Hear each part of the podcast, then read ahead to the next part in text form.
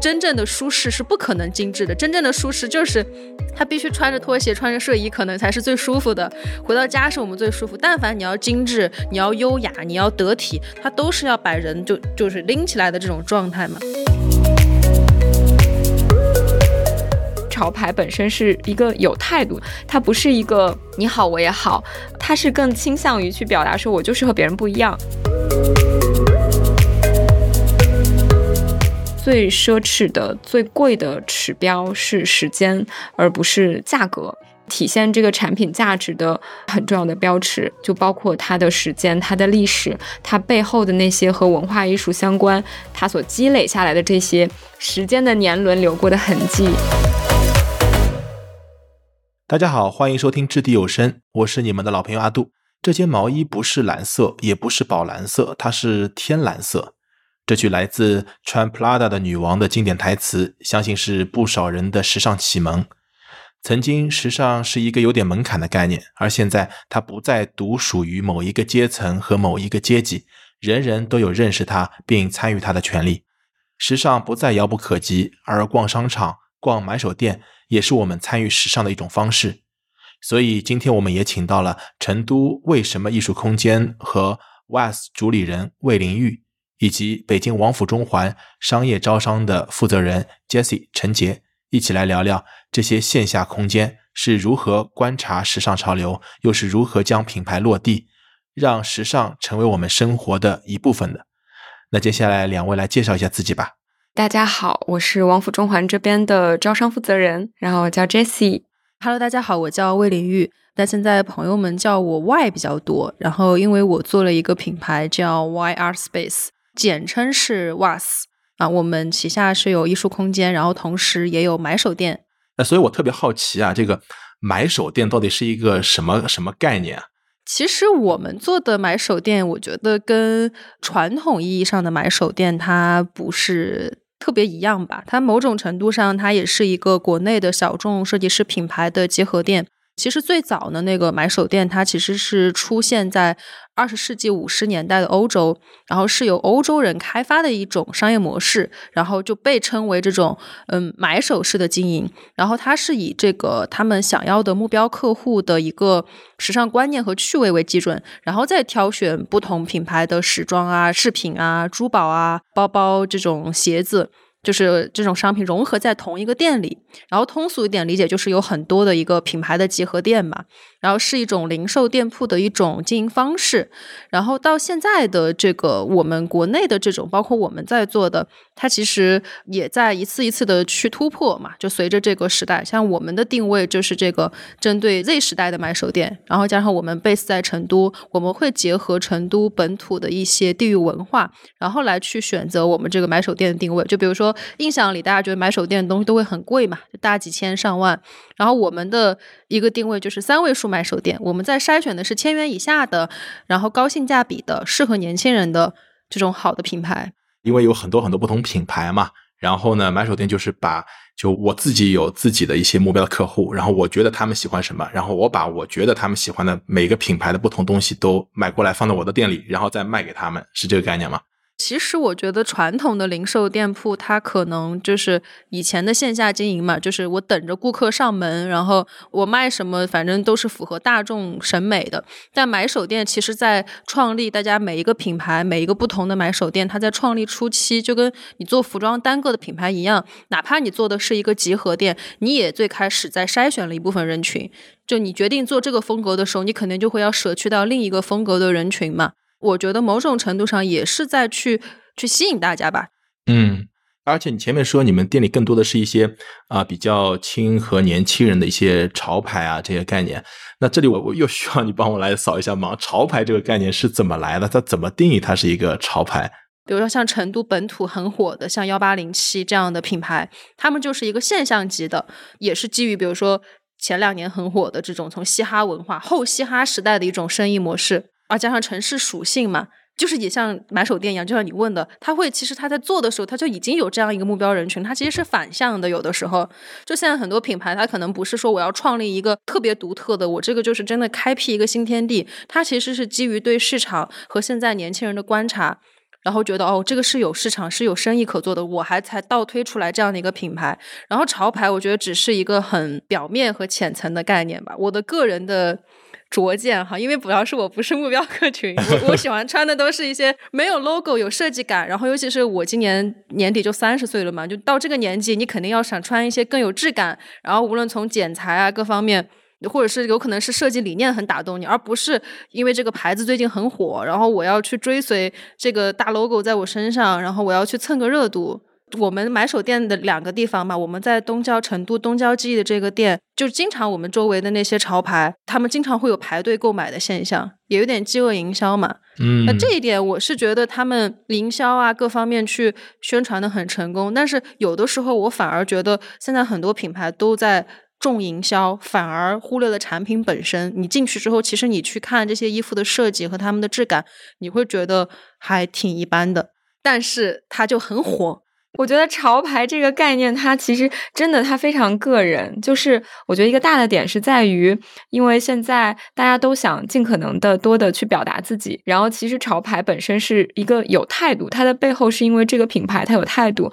它不是一个你好我也好，嗯，呃，他不是这样子，他是更倾向于去表达说我就是和别人不一样，或者我是怎么想的。他可能是非黑即白的，他可能就是很强烈的、很尖锐的，但也有可能是很圆润，不一定非要是尖锐。但相对来讲，就是我是有一个很明确的属于我自己的一个维度或者我自己的色彩的。但凡你想要表达自己的态度，想要让哪怕不认识你的人或者一看到你的人就能感受到你身上的某些标签，感受到你的一些 personality，那有更多的品牌，我觉得每个人都在通过这样的途径去彰显自己的态度。我觉得这个其实叫做潮牌，就真的它还蛮见仁见智的。我觉得，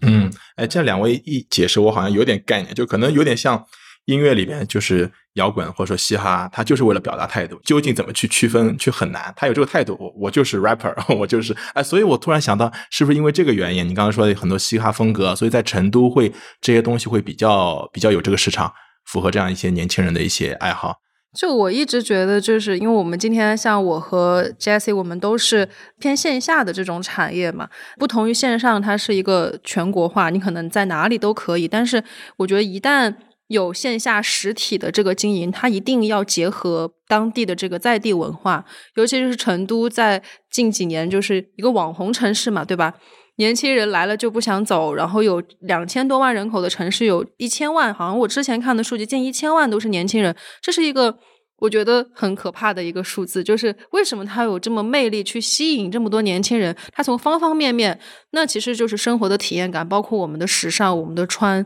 也是会吸引年轻人的一个点。就是成都是一个包容性很强的，就是任何就是你在成都穿任何奇奇怪怪的衣服，走在街上，可能都是被允许的。嗯，你如果换一个城市，你比如说一些三四线的城市，有可能会投来，因为地方小，他会有一些异样的眼光嘛。但是。你在成都，我尤其是我们这边有一个市集嘛，就很亚叫 Need，然后他们每一次的时候，你就会看到有大家有个梗嘛，现在一个是那个市集，然后还有那个 Cosmo，就是说一进去就会得风湿病，因为太潮了。啊，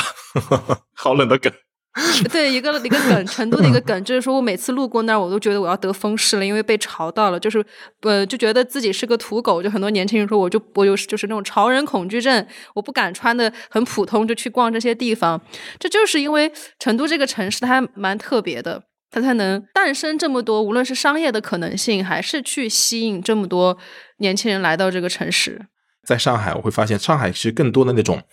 啊，我们上海叫老老老客了，或者说是那种经典的那种东西。比方说，呃，更多欣赏的，你到一家店，可能它的风格会像一些什么雪茄啊，一些爵士乐啊，可能不是 rapper，更多是爵士乐啊，一些更一些一些更小资的啊，端一个红酒啊，这 whisky 啊，这样一些东西在那边。不管你是做餐饮也好，做商店也好，做做品牌也好，可能会有这样一个味道，可能就不像成都那种特别的。放松，特别的这个这个松弛，可能会有一点点端着的感觉，但是还还有点享受这个感觉。但又是到北京，北京因为我并不是太熟悉，但是我是觉得会有那种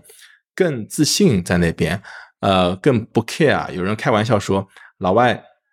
在上海就就像个标准老外，然后别人跟他讲话是讲英文的，然后穿的就是老外的样子。到了北京。他一口这个北京话，然后穿的这个拖鞋，然后背心，就像一个北京老头儿一样，就他会被北京的文化所所所所影响。所以我想听听各位，你们觉得就是未来的这样一些一些发展，从呃在地文化的不同的角度来看，呃会有哪些的发展的趋势，或者说有一些对比，可以直接从对比来讲。就因为我也算是一个新成都人嘛，啊，这也是一个梗，因为我是新疆人，然后。在在成都的新疆人简称新成都人，然后这是我自己自己自己 编的，就我也算一个，就这这是一个我每次去线下演讲会有一个让大家记忆的点嘛，那也就是新成都人本身也是一个一个概括嘛，就所有来成都的年轻人大家都叫新成都人，然后来了就是成都人，就是他不像北京和上海，你没有办法来了就是北京人，你也没有办法来了就是上海人，因为因为落户很难，哎，在成都。我告诉你，我落户只用了半半个月的时间，我的户口就落到这边来了。就是这个是很多城市，就为什么它要吸，就像早些年深圳就是来了就是深圳人一样，就是它以作为一个新一线城市，它要吸引年轻人、吸引人才，它必须主要解决的就是你在这个城市的一个生存发展问题，你如何的去。降低成本，就包括对于一个品牌来讲，我在成都起一家品牌的成本，可能和跟北京、上海的成本就是天壤之别。就比如说，我十万块钱，我可以在成都可能创业，但我十万块钱到北京和上海，可能我我水花都看不到，就是。可能这就是本身从这个这个城市规模，然后城市的这个发展，然后还有这个城市本身来讲，它就是就是从比如说从我在成都的感受，我来了快三年了嘛，就我当时就是自己拎着一个行李箱我就来到成都了，然后我并没有因为所有的大就是所有的来成都之前只是最早是当游客嘛，然后其他的也是走了很多城市，然后真的成都就是它很像一个有魔力的城市一样，就是你来了以后你会觉得。你可以放松下来，就是这里是我觉得对于年轻人来讲，友好和性价比很重要。就是你现在年轻人他不太想要每天都卷在工作当中，他想要生活。就包括你看到成都的时尚和上海是不是像你，比如说作为上海人，他都你自己可能，比如你在上海，你都会觉得上海相对会更端着嘛，更精致。我觉得精致，精致就意味着你可能要端着一点，因为真正的舒适是不可能精致的，真正的舒适就是。他必须穿着拖鞋、穿着睡衣，可能才是最舒服的。回到家是我们最舒服。但凡你要精致、你要优雅、你要得体，他都是要把人就就是拎起来的这种状态嘛。但在成都，我觉得他就是很接地气。就成都人本身就是比，因为我是大西北人嘛，我会觉得成都人就是很北方性格，就是属于南方里面的北方的感觉。就是成都人本身就是很。很接地气儿，就是很愿意就跟你去交朋友，也不会觉得你是外地人。就所以，我们之前还拍了一个说融漂嘛，以前不是北漂、沪漂、深漂，然后我们说融漂，然后很多人说不应该叫融漂。我有个朋友说的，不应该叫融漂，应该叫融化，因为太幸福了。其实你的那个漂泊感没有那么强。嗯。哎，说到这个，你说的又因为是成都啊在地文化一些特点啊，然后 Jesse 正好是在北京，然后我们王府中环其实是一个，哎，跟刚才说的呃买手店来比的话，是一个很不一样的啊，相对传统的我们一个大的商场，然后我们会有奢侈品啊，会有各大的一些时尚的品牌啊，然后哎，这种包括又是不一样的城市，在北京，哎，能能跟我们聊聊王府中环我们。怎么去定位的？然后我们呃，像那个买手店是挑这个不同品牌的衣服，那我们可能再大一点，这商场会挑不同的店铺。哎，他的这样一个理念和思路是怎么样的？给我们介绍一下其实王府中环来讲的话，我们是一个五年前，我们其实到今年的五月份，下个月恰好是我们的一个。五周年的时间，我们五岁了。然后过去的这几年非常的艰辛，但是商场也在不断的去做呃升级和慢慢的去改善我们能够给到我们客人的这些 offering。那其实从我们的定位上来讲，呃，我们是香港置地在国内的第一个大型的这样子的奢侈品的一个综合体。那我们在二零一八年的五月份正式开业。从定位上来讲，其实我们对自己的呃定位并不是说我们是一个奢侈品的商。场，而会说我们是一个我们叫 luxury lifestyle destination。嗯，其实如果熟悉我们项目的这些呃听众的话，如果大家进来会发现，可能这个商场呃，你进来给人的感觉，它首先它是一个比较开阔。你进来的时候，其实整个状态是比较从容的。从品牌和业态的组合上来讲，我们当然有非常丰富的奢侈品的选择啦。然后呢，那其实我们也有非常丰富的在普通的这种时尚业态上面的一些品牌的选择，也包括刚刚林宇和你提到的一些买手店。呃，因为其实从我们商场来讲，我们不是一个体量特别大的一个项目，我们其实是相对比较紧凑。嗯，在我们商场这种品牌的这种逛街的感觉来讲，你的购物体验是很紧凑的。相对来讲，我们其实在选品牌上也会更加的紧凑，因为我们本身是一个体量不大的商场，我们可能没有办法去服务 A B C D E F G 非常多类型的客人，我们可能只能不断的去。筛选，然后基于筛选出来的这一群客人，然后去判断啊，他们喜欢什么样的餐厅啊？他们会买奢侈品是一个点啦。那他在买一些 fashion 品牌的时候，他会去选择什么样的 fashion 品牌？他在剪头发的时候想要什么样的体验？他喜欢做什么样的运动？那我们相对来讲会把这样子的一个组合。打包呈现在一个商场，尤其在我们体量不够的时候，那回归到买手店这件事情上，嗯，其实刚刚林月提到，那可能它的品牌包括成都本身的这个基因，可能 focus 更多的是在一个价位来讲在千元以内这样子的一个客群。那在我们其实，在做这样买手店的筛选的时候，我们其实也有在考虑这一点，因为我们自己商场的体量有限，我们很难说招进来好几百个品牌。呃，那我们就在想用什么样的方式可以让大家觉得。哎，我可以买的东西是更多的，我有更多品牌的选择。那其实买手店或者说小百货这一类，它是一个非常 ideal 的一个解决的方式。我觉得其实这个就是在商场或者说奢侈品商场最终再去和买手店选择的时候，跟这个商场本身的定位啊。位置啊，它的体量啊，它的客人画像啊，其实也会有一个直接的关系。但其实我觉得买手店是非常有趣的一个存在。就我作为一个非常爱买的人，如果我有一天能够找到一家完全像我私人私厨衣橱一样的买手店，我肯定会非常幸福。啊，原来是这样。哎，那你刚才说了，你们也会一直定期去更新你们类似像客户画像，了解你们的客户具体会是哪些人。而且因为王府中环的定位是在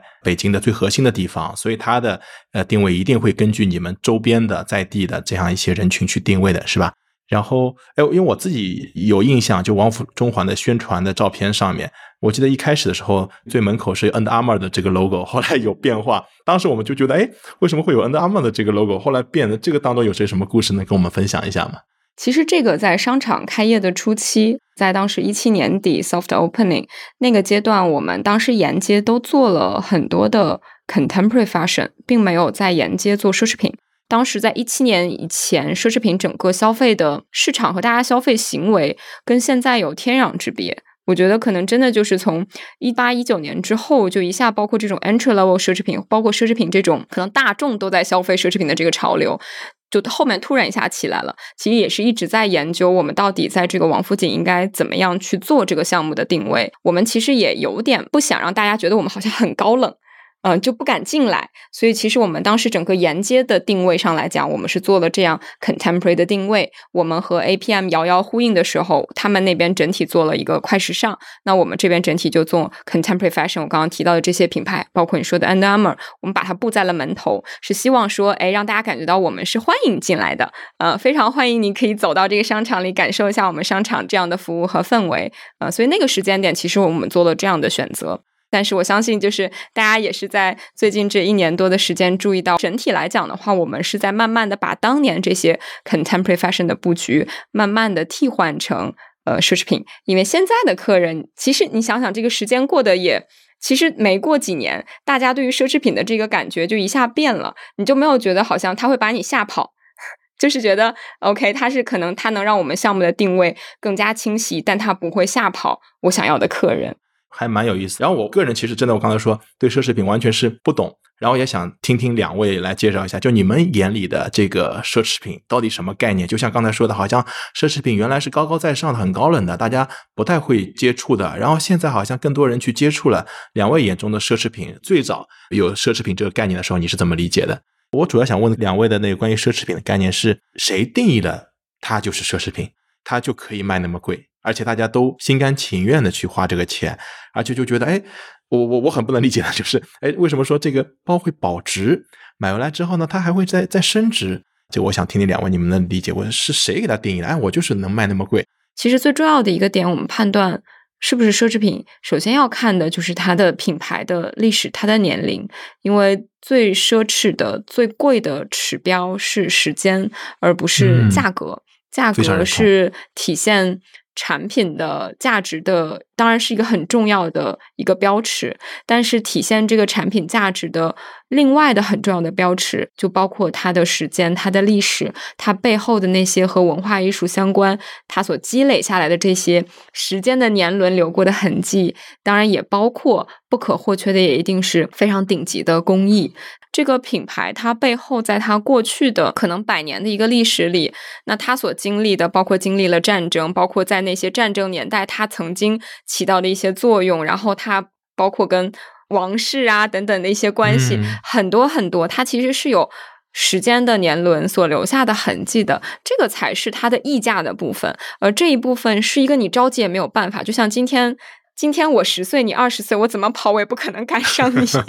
对不对？就是这个东西是急不得的，所以我们其实一直都在说奢侈品这个概念，可能第一件事我们首先要看的是它的年龄，它背后的这些。积淀，以及它是不是非常嗯持续的，在过往的这些几十年、上百年的时间里面，始终在不断的积累，始终在发扬和延续它的 DNA 的，这个是非常重要的一个指标。也许等到再过六七十年，可能会产生新的奢侈品。嗯，等到我们的子孙那个时间点，也许现在的一些品牌到了那个时候，也许呢，说不定也会出现。一些奢侈品，可能那时候奢侈品的定义都变了，因为毕竟现在的奢侈品的年龄又增加了六七十岁，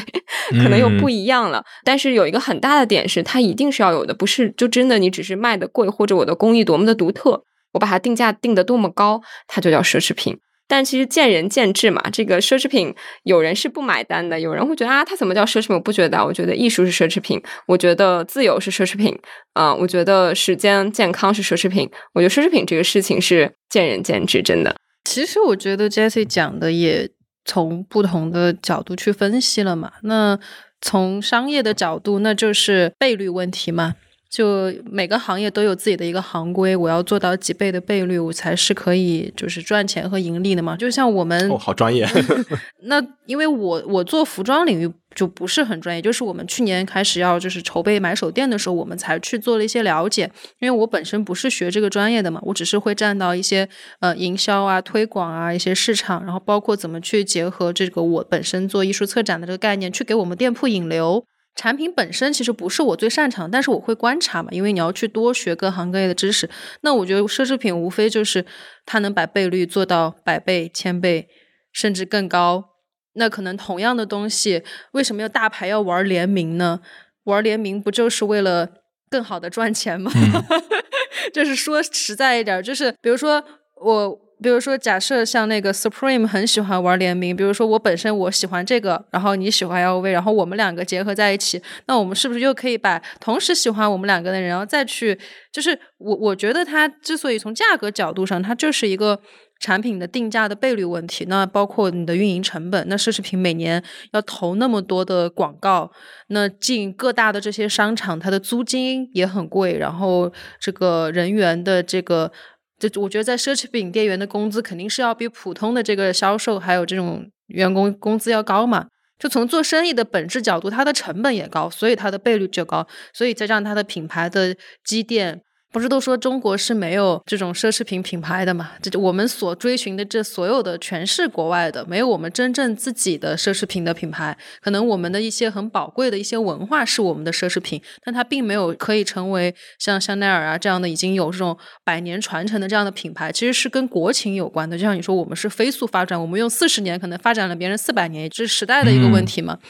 我们包括从王府中环来讲，我们其实也是非常看好这一块。其实我们一直都觉得说，消费意识的不断成熟，应该是会有越来越多的好的本土的品牌慢慢涌现，这个一定是一个大的趋势。所以这也是为什么，其实从商场开业的第一天到现在，我们持续的每一年，其实你在我们商场都能看到，我们一直是有很多中国品牌的露出，有非常多非常优秀的中国品牌也好，或中国的设计师品牌也好，它可能。第一家线下的实体店，或者北京的首店，或者甚至是国内的第一个首店，其实都是落在王府中环。就是这些点都是我们觉得是非常美的。我们认为中国的这些品牌，它是能做出非常好的东西的。但是我们确实在这个过程中，也在不断的接，我们其实接触非常非常多，这个良莠不齐啦。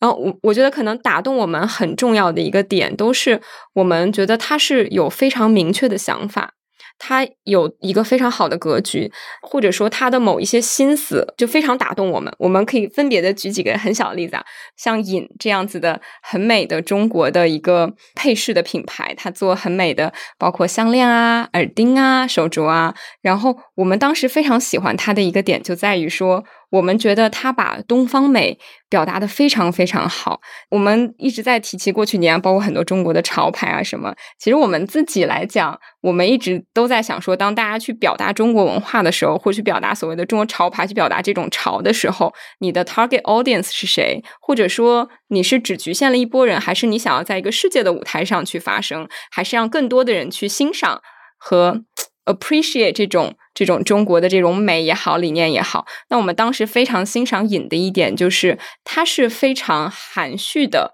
把东方的这种美用非常现代的。国际化的，不管你是不是中国人，你都能够理解的方式呈现在他作品的设计上。他不是说我把一个汉字 做成一个，或者说就他不是这样，他非常 subtle，他可能是可能是和中国的某些这种我们的哲学，我们的甚至一些《论语》，或者说跟《三体》这本小说的某一个概念，然后或者说是我们的围棋这种黑白这种博弈，然后他有很多很多哲学的故事在背后，而他用一种你哪。怕就算不懂我背后的故事，你也觉得他这个 piece 是美的，所以他其实是在用一个更国际化的语言去表达这种很含蓄的东方美学，而不是直接的把。比如潮字，或者说中国，或者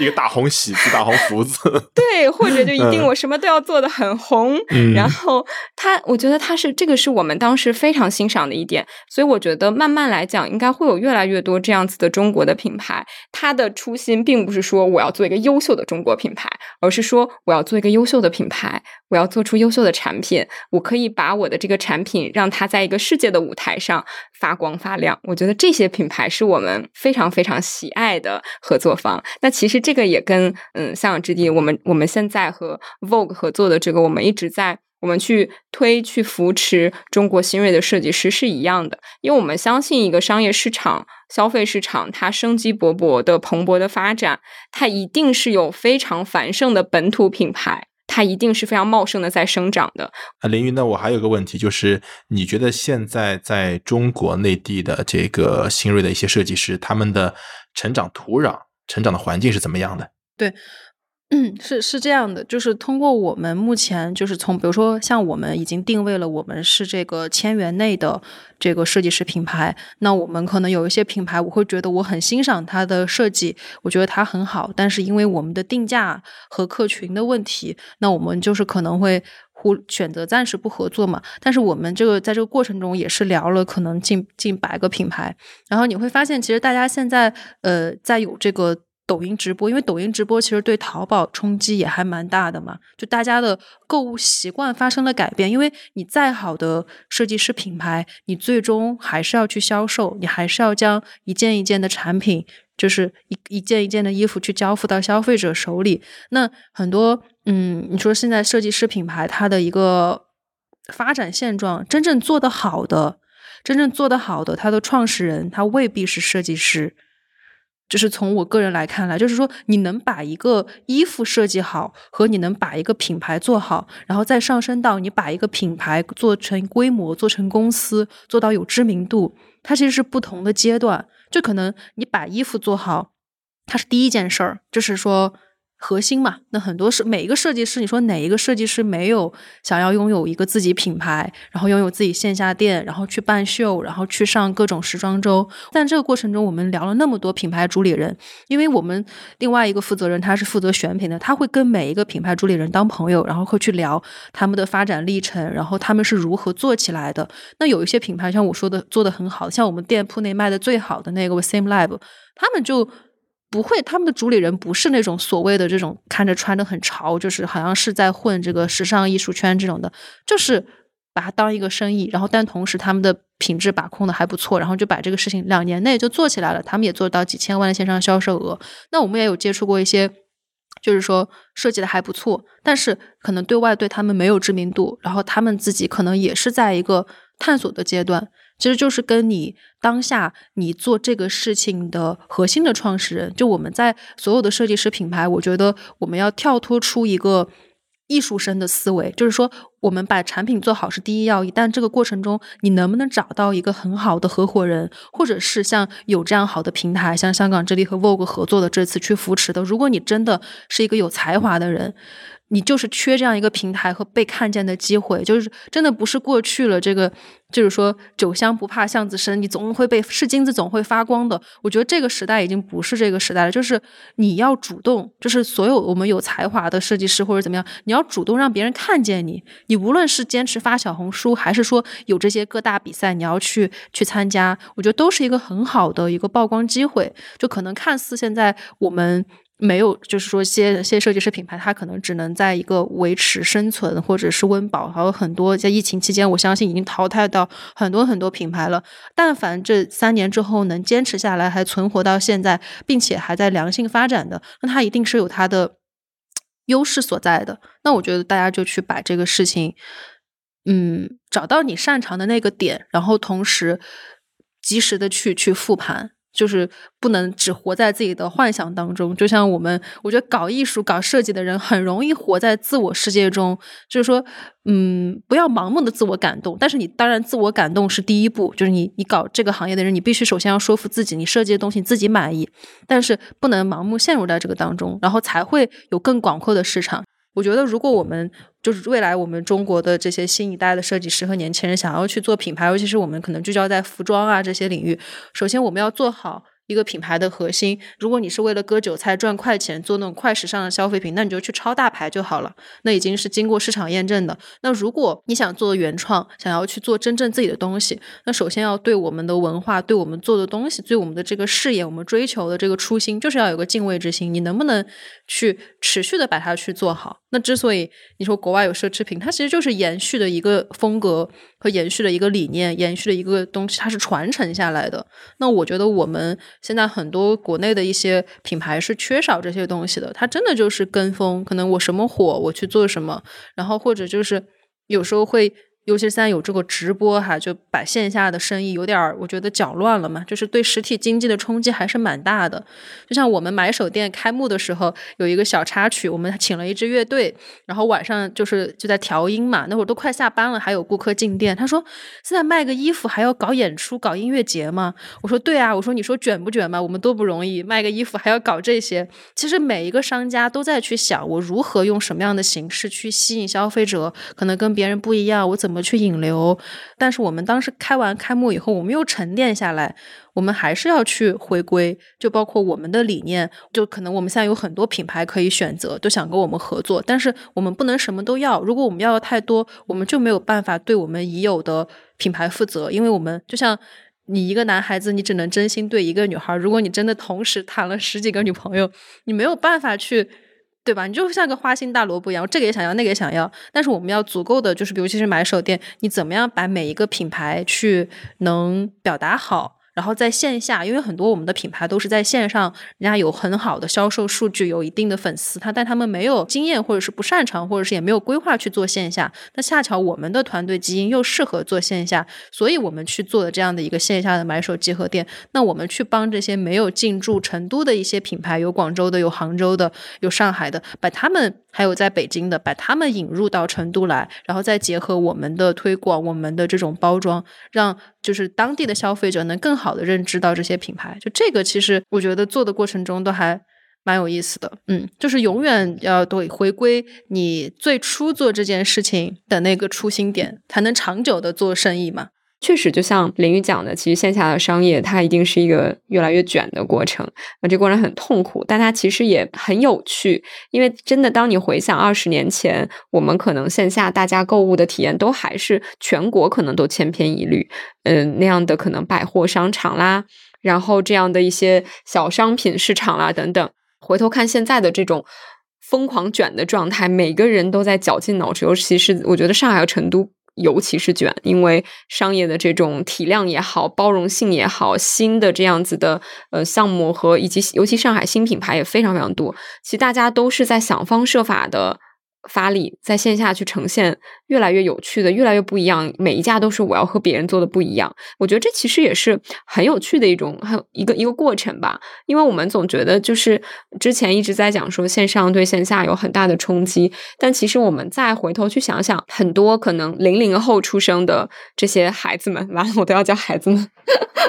他们一出生，互联网也好，各种电子的设施设备也好。对信息的触达度也好，是非常非常高的。他的可能网购啊这些概念是他从生下来他就知道的。他没有经历像我们可能多少年前那个时候，当电商刚涌现的时候，我们还带着一种尝新的态度。哦，我觉得很好玩啊。后来发现它很方便呢。其实大家应该也会发现，其实随着包括。消费的心理的不断成熟，有很多曾经在网上疯狂购物的人，他其实又在慢慢的回归线下，因为他发现有些东西就是要线下的，其实它都是一个疯狂的尝新式的体验，到回归找到一个平衡点。那其实对于新一波的这些零零后也好，甚至一零后也好，当他一出生，他就在这样的一个平台，网购这个行为本身就像空气和水一样。它不是新的，它是很正常的一个存在。那其实线下就变得更加可贵，对他来讲就是是更新奇的体验。当你有新的东西给到他的时候，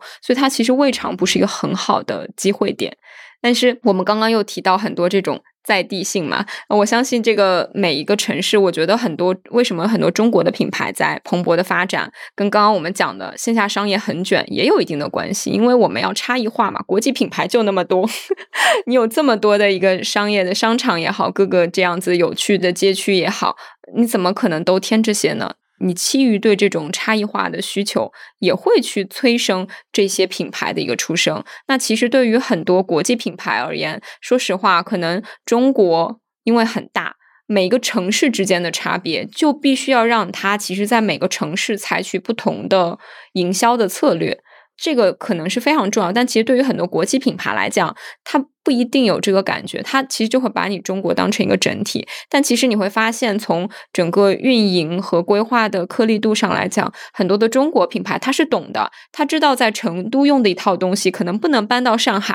然后上海用的那套东西可能不能搬到北京。他在每个城市去做很多，不管店铺的规划也好，宣发的方式也好，它都会和在地这些文化。消费者的心理，然后他会去做这样的结合，他对于这种客群画像的分类是更加细致的，这也是我们觉得很多中国的品牌非常有优势的一点。嗯，哎，对啊，刚才说的国外一些品牌把中国当成一个大的市场，其实这个看法是不对的。呃，事实上是这样，就是从地理上来讲，中国那么大一个国土面积，其实跟整个欧洲都差不多，在欧洲的这样一个面积里，它分了那么多国家。我用那个 Chat GPT 去问他，你给我列二十个国际这个奢侈品品牌，列了一下，我看，我看，哎，大部分都是意大利啊和法国，啊，但其实它的发源也是有不同地方慢慢的去发源起来，只是现在它是那几个国家，它其实发源地有很多很多。你可能法国南部和法国中西部和巴黎就完全也不一样，你意大利的南部和北部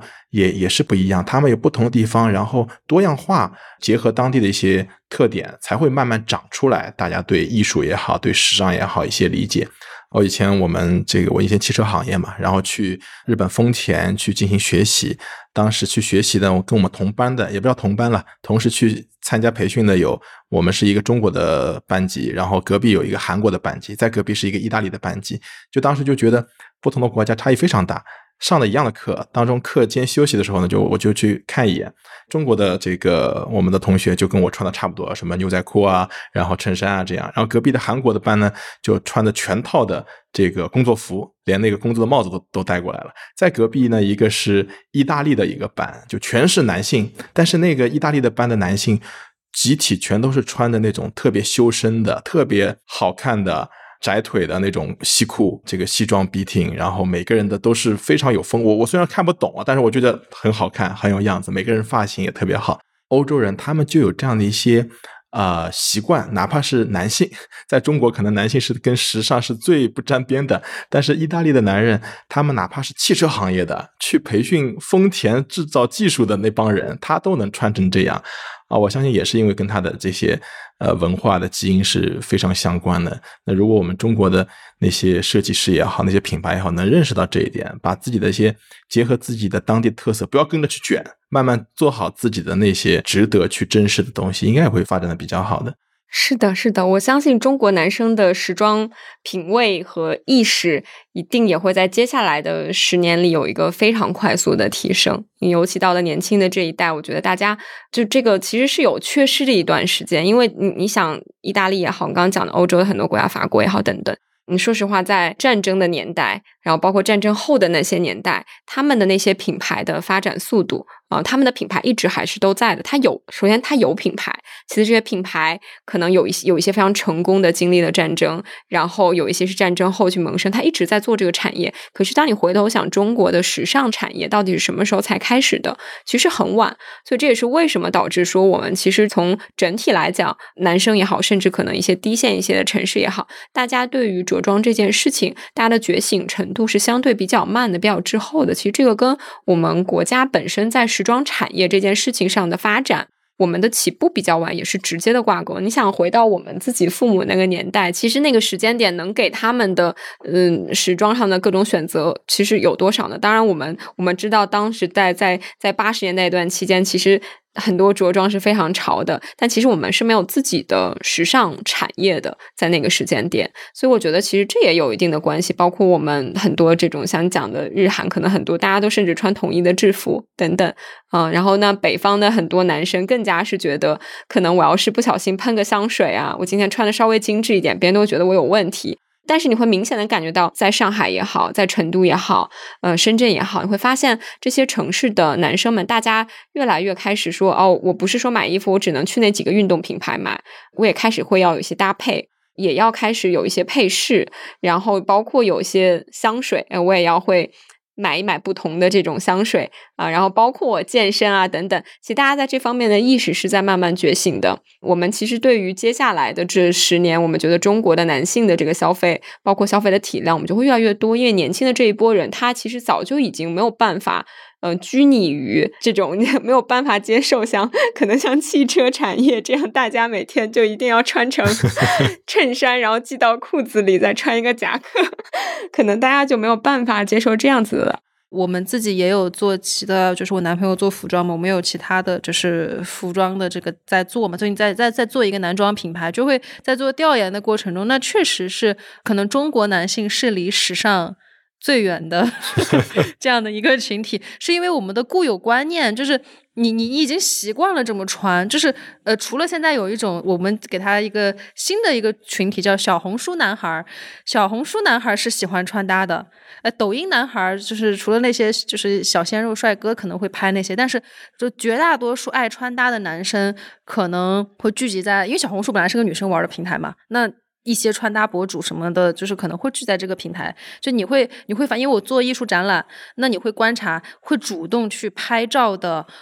直男都很少很少。像成都的话，就像我说，我们买手店背后的那个男装品牌叫花门，它其实在全国有四十多家店了，然后只是说没有，因为花门是把所有的精力和。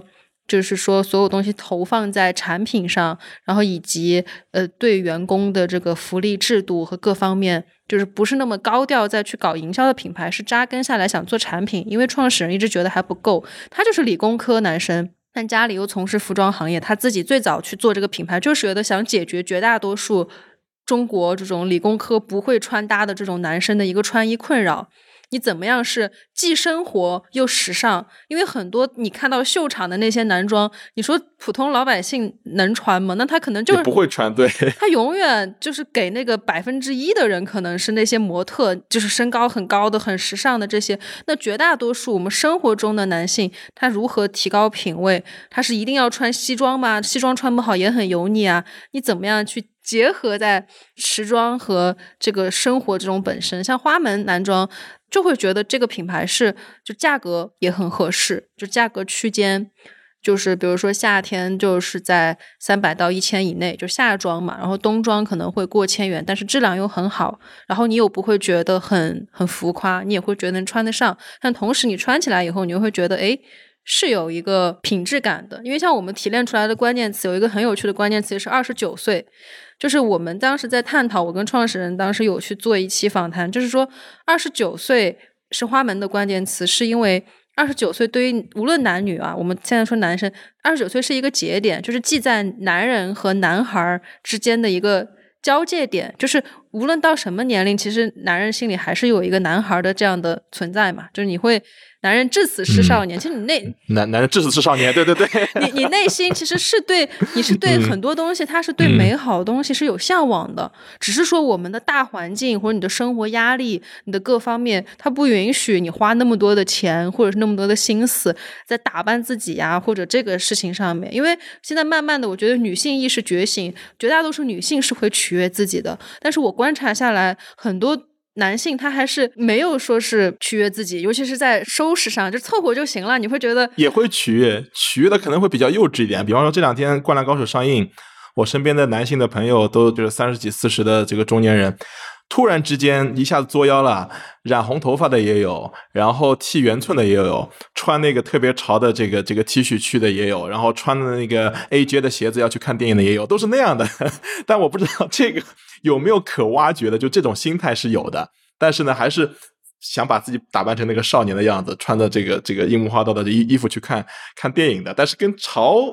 跟时尚还是有点有点远的。这样的我们这样的男性还有没有救？还可可不可以把这个东西挖掘出来，然后往那个收拾自己、打扮自己去影响呢？我觉得这个是，就是我像我说，无论是时尚还是艺术，它都是代表美的、美好的事物。就我们作为人本性，它永远是对美好的事物有向往的。那为什么现在有那么多，还有很多大牌，大牌喜欢开始就是跟艺术联名，用艺术家，像 LV 之前跟草间弥生去做的这种视觉冲击营销。一方面，它是为了一个更好的营销，来提高品牌的调性；但另一方面，就是说，这个时尚和艺术这个东西，它本身。就是可以去相结合的嘛。嗯，哎，刚刚你说到那个像艺术啊，这个画这东西，我后来也想到，确实需要两位这种。我们不管是商场也好，不管是买手店也好，可能你们在做的时候呢，就无形当中给大家一些启蒙和培养。比方说，假设一个商场里边都是运动品牌，都是一些快时尚的，可能我就看到就是这些。那你慢慢多的一些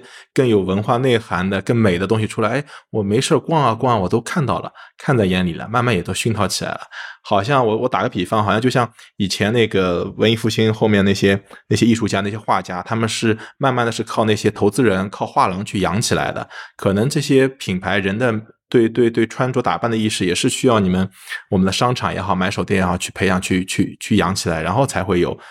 对于时尚会有一些变化。也不知道是不是靠靠我们培养一些新锐的设计师可以有做到。我觉得开心就好，开心就好。时尚这件事情本身就 是你之所以追求它，是因为它让你开心。可能你你通过买衣服，通过打扮自己，它让你感觉到了。它会带给你总归是好的的感受，对吧？如果说看《灌篮高手》染个红头发，然后剃个圆寸，或者穿 AJ 能让你快乐，那其实就可以。我觉得其实反而只是我我们刚刚讲他的这个觉醒或者市场在变大，只是说可能更会越来越多的男生因为着装会在这方面追求更多，而给他带来快乐。这方面的意识，我觉得是是在觉醒的，会有越来越多这样的客群出现。嗯，然后但是像你刚刚讲的。艺术和文化，包括和商业的这种结合，因为其实我自己来讲，我非常喜欢，嗯，做商场一个很重要的原因，也是在于说，我认为其实做这份工作，某些时候和建筑师很像，就他可以给这个城市留下很多痕迹。它是一个公共空间，就是它是如果做得好，它可以成为给这个城市的一份礼物。嗯，它能给这个城市带来美，给很多人带来记忆点，给很多人创造好的记忆的。所以其实这个过程不光是呃我们的这些品牌的组合，对于我们来讲，或者对于香港之地来讲，Art and Culture 一直是我们在运营我们现在的项目，包括未来我们即将开的更多的中环系列的项目，我们自己非常看重的一个点，因为。我们是一个大的公共空间，这个公共空间来讲，其实它是一个非常好的平台，能够让非常多的人在日常的情况下就去接触到很多艺术啊、文化相关的这些美。它其实是一个很好的教育的一个过程。我们认为这个公共空间，它的这个城市的公共空间应该承载这样子的一个功能，特别高级啊！把这个我们的商场也好，一些店铺也好，其实。它就像一个移动的画廊，在街边的画廊，让大家可以看到美的东西。然后刚才也让我释怀了，可能不一定说我一定要追求什么东西，让呃看到它了，然后开心了，然后我愿意这么去做了，让我也舒服了，这就是一个非常我们很值得去做的一个事情。不要让时尚成为你的负担，就是它本身是一个让人去享受的一个东西，就是超过你的这个基本的生存这个需求额外的一件事情。它不是刚需品，无论时尚还艺术，它都不是我们的刚需品。就没有时尚和艺术，我们可能还是可以活着。只是有了这两件事情，就是有了这两种体验之后，你的就精神层面或者是体验感、人生的感受上会更丰富。我觉得像 Jessie 刚才就在说，现在越来越多的商业体去把展览，然后把这些东西去融入到商场的环境中。展览它可以，艺术展览它可以发生在任何场域，就只要。你有故事，有东西，你的作品是好的。其实哪怕我在菜市场办一场展览，它都是可能的，它也是被允许的，反而会更有突破，更有探点。因为在这个时代，无论是时尚和艺术，它已经通过这个自媒体，在互联网时代，它变得不是那么高高在上了。就以前它可能是少部分人的游戏，它现在是全民都可以接触到的。以前我们可能看展这件事情，它是一个。嗯，不那么普遍，但现在比如说看展打卡呀，这个展览它已经成为所有一线城市的这个年轻人的一种生活方式了。那我们也会觉得，最后我们的买手店，它会以策展式的理念去做这件事情。它其实你光做艺术展览本身，它从商业角度上很难行得通，它基本上是亏钱的。我所有在做艺术的朋友，他一定有一个其他的事情在养他的艺术梦想，这就是很现实，并且。很让这个行业的人很痛苦的一个事情，就是它是一个金字塔式的，就是像时尚一样，就是头部的那些品牌永远是最赚钱最好的，就是顶级的那些我们看到的艺术家，那他肯定是对吧？作品卖的很好，在二级市场有有这个流通，然后被拍卖价格很高，那是大众看到，但是剩下百分之八十在这个行业的人，他其实是在一个。嗯，相对比较不稳定和不确定的这样的一个环境中，所以我们就必须要调整思路。我觉得对我们来讲，对艺术家来讲，无论是作为策展人机构，还是艺术家本身，它都是更好的一次曝光和传播。因为比起在美术馆里，你有一个门槛把大家拒之千里，那你放在这样的一个有自然人流，然后同时有很好的一个背景，它对于这个我觉得是一件非常好的事情。我也很开心，就是越来越多像王府中环啊这样的好的这种。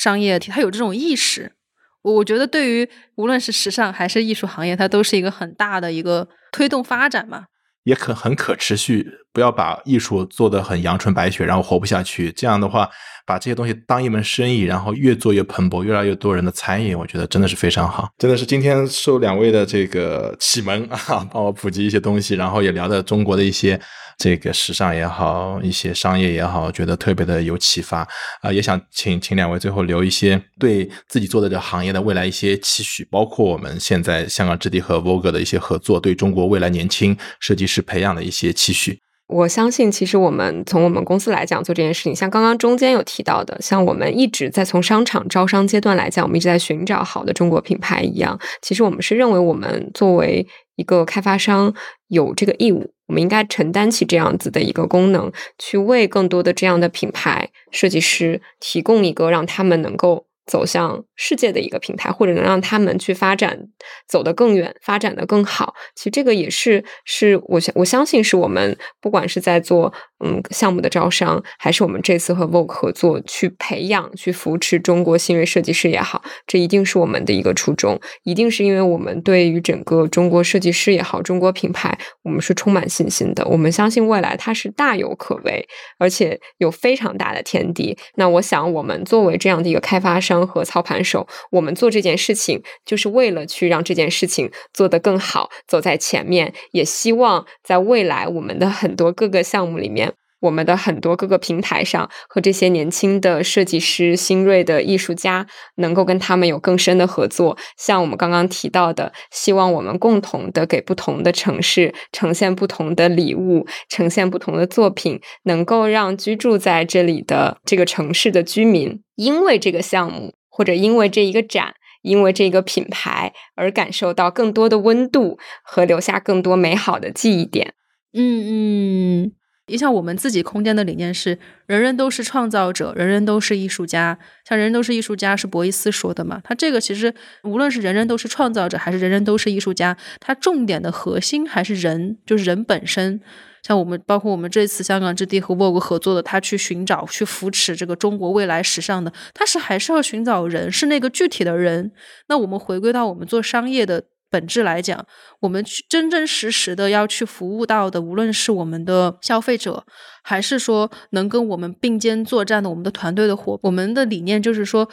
以人为本，然后注重我们团队的一个良性发展。那我们愿意把我们的所有的好处、我们的福利给到跟我们一起并肩作战的人，所以我们才能更好的去服务每一个走进店内的顾客。嗯，就我们愿意去把利益的部分、把提成的部分更高的给到店员。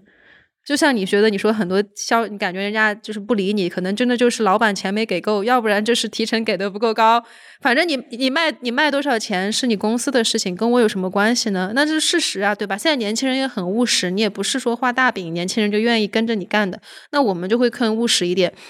那我们要给的比同行业的。可能工资会更高一点点，不能说多高吧，尽我们所能给到一个员工相对稳定的发展空间，然后也允许他们可以试错啊。因为每一个去选择文化艺术行业，还有这种时尚行业的人，他其实他都是有一点情怀和理想的，不然你肯定会选择一个更踏实的行业，对吧？考公务员啊，然后或者是你选一个很很稳定的，这些行业它都不是很稳定的，它其实就是需要他对你。真的需要更强的一个自驱力，因为这些时尚和这种艺术的东西，它更新的很快，就是你要时刻的去去学习，你有可能才可以去成长，然后再慢慢的去去进步。好，因为也了解到现在在中国，呃，要扶持品牌其实也不容易，所以我们这次香港之地特地和 Vogue 去合作成立了一个基金，就是为了去扶植我们中国的本土的年轻的设计力量，让他们更有机会去发展。和成长。今天非常感谢两位的分享，听到了很多非常有趣的经验和故事。我想，时尚没有一个既定的答案，从东方到西方，从上海、北京到成都，都有不同的色彩。在夏天来临之际，也许可以在商场和买手店跟时尚进行一次亲密接触。本期节目依然会有抽奖，欢迎大家搜索“香港置地置点”公众号。在本期推文后留言参加。